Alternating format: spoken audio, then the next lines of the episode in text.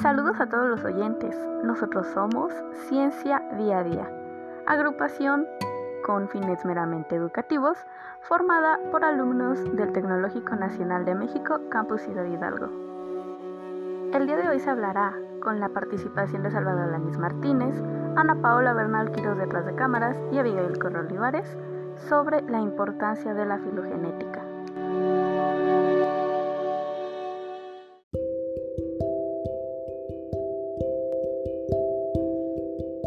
A lo largo de toda nuestra vida educativa hemos escuchado varias veces el término diversidad o biodiversidad de especies, pero ¿alguna vez hemos escuchado el término diversidad filogenética?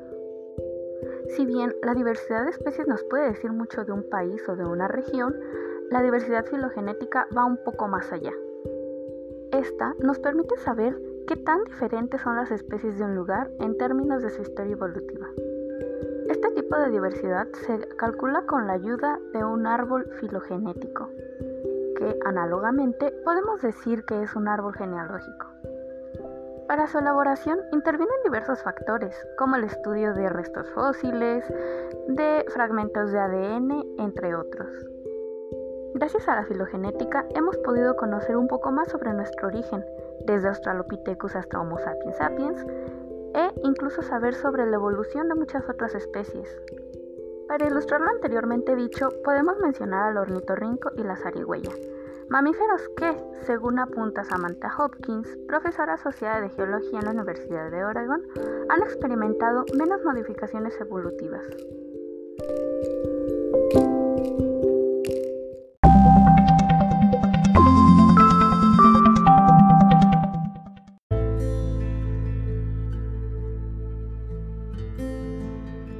¿Cuáles son las importancias de la filogenética en la sociedad? Bueno, como previamente mencionado, la filogenética podría formar parte de la medicina, pues aquí ayudaría a entender los orígenes de ciertas enfermedades o tratar de comprender otras, como el envejecimiento y el cáncer. Un estudio que fue realizado sobre el virus de inmunodeficiencia adquirida que provoca el SIDA, en ella participaron varios biólogos evolutivos, que utilizaron métodos filogenéticos para determinar su origen y su expansión, y han colaborado con investigadores médicos para estudiar los cambios evolutivos que sufren los virus en los individuos portadores en relación con la resistencia a las drogas. Otro estudio fue realizado que el VIH pasó a la especie humana por su gnosis, y esta existe una gran controversia, pues su aceptación no es tanto en la comunidad laica ni en la científica. Y esta teoría fue postulada por Hooper, un periodista británico, que sostiene que los chimpancés que habitan cerca de Kinsangani en la República Democrática del Congo fueron portadores del virus de la inmunodeficiencia en simios, que fue transmitido a los humanos cuando se usaron riñones para desarrollar la vacuna contra la polio oral. Una pequeña comunicación en el cual participaron Waterbay y colaboradores en el 2004 refutaron esta teoría por completo, pues ellos identificaron una cepa circulante del síndrome de inmunodeficiencia en simios en muestras fecales de chimpancés que habitan cerca de Kinsangani, cuyas secuencias amplificadas mostraron un mayor parentesco con otras cepas de la misma, que estás infectando a otros chimpancés y que se encuentran fuera de las agrupaciones de cepas que afectan a otras subespecies de chimpancé más relacionadas al VIH. También esta misma ha destacado relaciones con la comprensión de enfermedades infecciosas, sobre todo en la resistencia a los antibióticos. Restif resaltó que estas enfermedades infecciosas son causadas por microorganismos que viven en un corto tiempo generacional y muestran enormes variaciones demográficas. También dijo que la resistencia a antibióticos es un gen que fue obtenido por la selección natural y por eso es importante identificar correctamente la especie qué se requiere para usar los antibióticos o también para ver si es que esos pueden ser usados como prebióticos.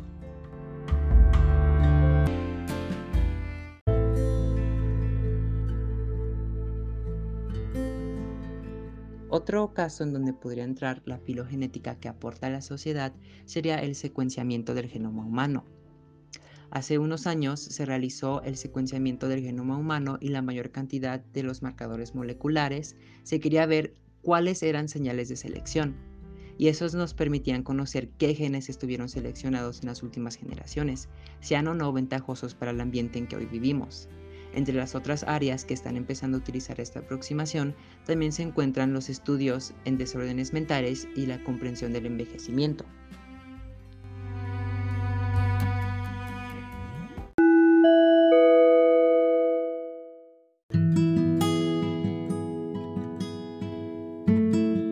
Política, la filogenética ha sido base para la creación de ciertas políticas de análisis, más que nada en el medio ambiente y con los animales, en México se creó una ley relacionada para la diversidad filogenética de los mamíferos.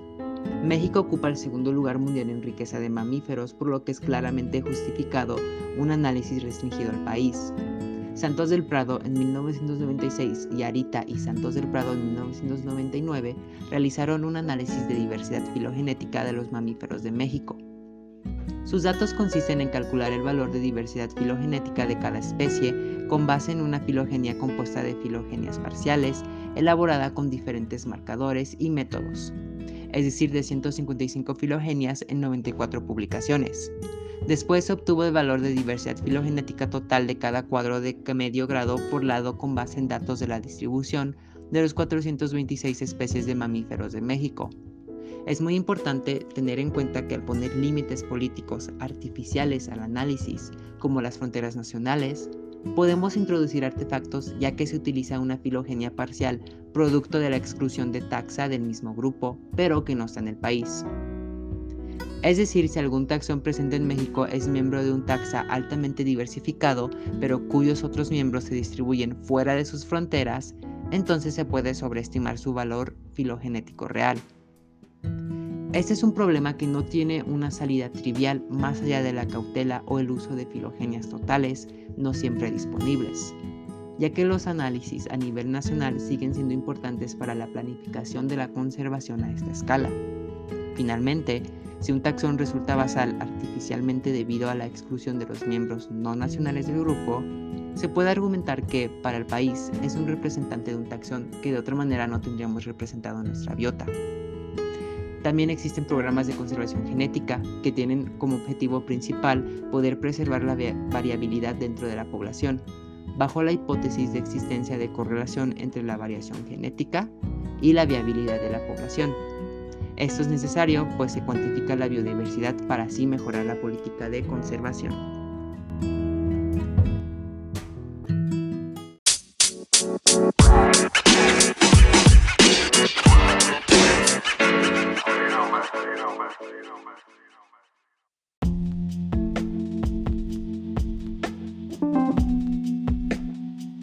Bueno, ahora, ¿cómo es que la filogenética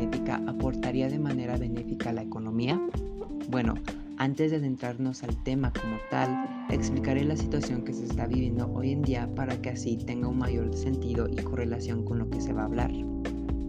Sabemos que hoy en día existe la pandemia de COVID-19, que es un grave problema de salud mundial, existiendo muchos infectados, alrededor de 130 millones actualmente, y provocando muchas muertes.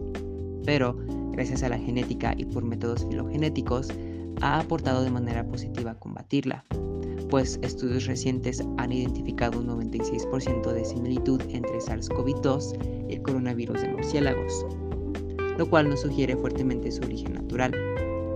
Por otro lado, se han identificado dos tipos principales de SARS-CoV-2, el L y el S, habiéndose presentado una selección hacia el tipo con manifestación más agresiva, el L, la cual nos indica la dirección en la que va evolucionando el virus actualmente.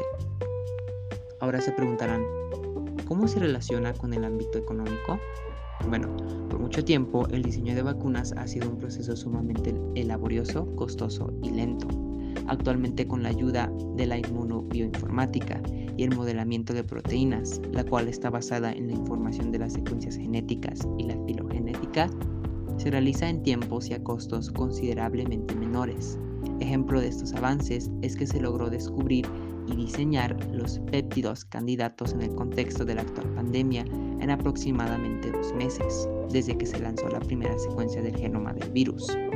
El uso de la vacunología inversa al analizar las secuencias genómicas del virus con ayuda de herramientas bioinformáticas ha logrado determinar las proteínas más probables a inducir una alta inmunogenicidad protectora contra la proteína S, la proteína no estructural S y la proteína no estructural 8, que actualmente están siendo probadas en diferentes vacunas para el COVID-19. Gracias a la genética y filogenética, se han convertido en una herramienta esencial que disminuye grandemente los tiempos y costos de diseño. Esta mejora en el proceso de generación de vacunas eficientes nos acerca a que en los próximos meses se logre obtener una que se traduzca en el freno definitivo para la actual pandemia. Por otro lado, la filogenética ayuda de manera efectiva a la vigilancia de estas enfermedades emergentes desde las etapas más tempranas de estas crisis de salud pública. Hoy en día existe una noticia publicada por Gold que dieron datos de cuánto costaría cada vacuna contra el coronavirus. Mencionan que en teoría serían gratuitos debido a que el gobierno los compraría, pero algunos organismos privados estaban interesados en comprarlas y venderlas. Los precios para cada vacuna son Johnson Johnson son menos de 10 dólares, Sputnik 5 menos de 10 dólares, Sinopharm 72 dólares, CanSino 4 dólares, Sinovac menos de 30 dólares, Oxford y AstraZeneca alrededor de 3 dólares, Pfizer y BioNTech 20 dólares y Moderna 25 dólares. Infobae publicó que México gastó 6.500 millones de dólares para las vacunas contra el COVID-19. También se mencionó que gracias a las vacunas se ha recuperado 9.6 millones de trabajos de los 13 millones que se habían perdido. Eso es muy importante, pues la economía se ha recuperado considerablemente.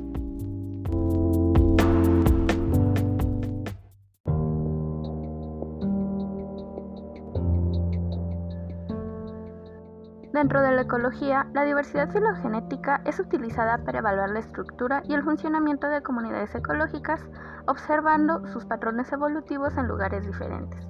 Con esto nos puede ayudar a responder preguntas acerca de cómo estas comunidades ecológicas resultaron en lo que hoy observamos. Con base en esto, se ha llegado a la conclusión de que la distribución de esta riqueza no es aleatoria, sino que se genera gracias a procesos biogeográficos y ecológicos.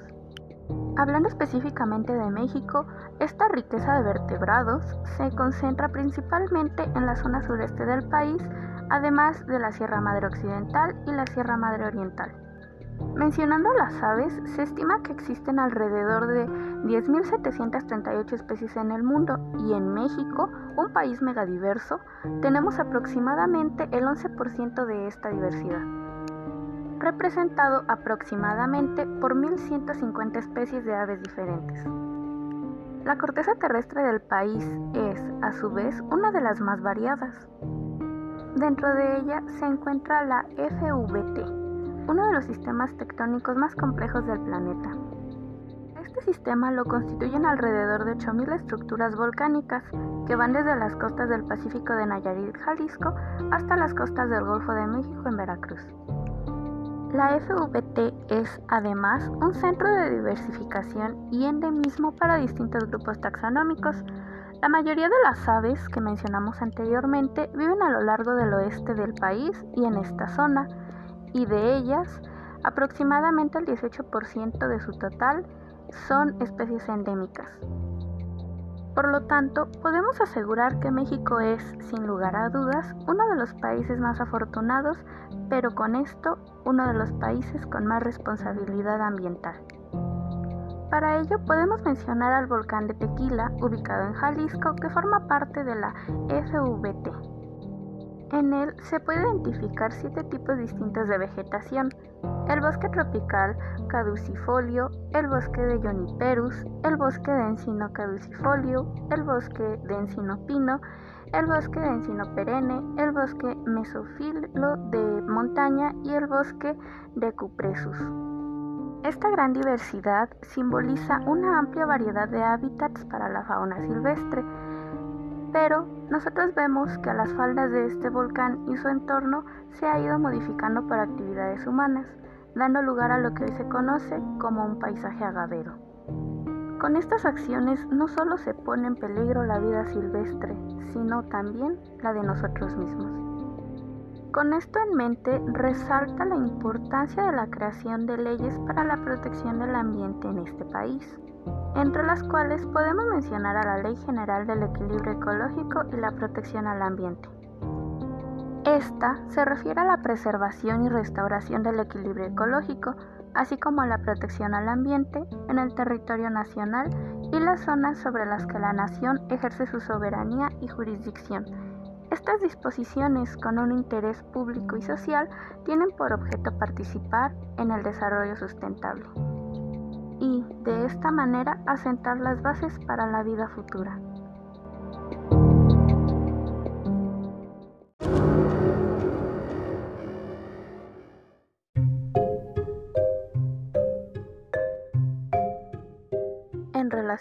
Podemos mencionar al curioso caso de las polillas de abedul, o las polillas butelaria. Estas polillas eran originalmente moteadas de color claro, pero con el paso del tiempo tuvieron una variación. Ahora su color era negro. Esto causó gran revuelo entre la comunidad científica, preguntándose por qué había pasado esto. Hubo muchas especulaciones, pero con el pasar del tiempo y la ayuda de minuciosos estudios, se logró concluir que estas polillas surgieron este cambio debido a una modificación genética. Esta modificación genética ocurrió gracias a un transposón, un elemento que puede cambiar de lugar en una secuencia de ADN de manera autónoma, que genera cambios en la apariencia de los seres vivos de esta manera. Este transposón insertó un segmento grande de la secuencia de ADN de la polilla en un gen llamado córtex. También con ayuda de la filogenética, los científicos confirmaron que esta mutación ocurrió entre 1818 y 1846, como se había sospechado, y coincidiendo con el periodo de la Revolución Industrial. Sabemos que con la llegada de la Revolución Industrial el mundo cambió completamente. Grandes fábricas abrieron y se globalizaron los caminos. Pero a su vez, esto también trajo una contaminación terrible. En ese momento no se tenía una gran conciencia sobre la contaminación ambiental, pero sus consecuencias fueron inminentes. A causa de paisajes cada vez más grises y manchados de hollín, las polillas Biston betularia se vieron obligadas a desarrollar nuevos mecanismos de adaptación al ambiente y de camuflaje contra depredadores. Por ello, se dio este cambio de color desde un moteado claro a un oscuro intenso. Un hecho muy impresionante es el siguiente. Gracias a la implementación de nuevas estrategias amigables con el ambiente, estas polillas pudieron regresar a su color original. Un caso bastante interesante, ¿no?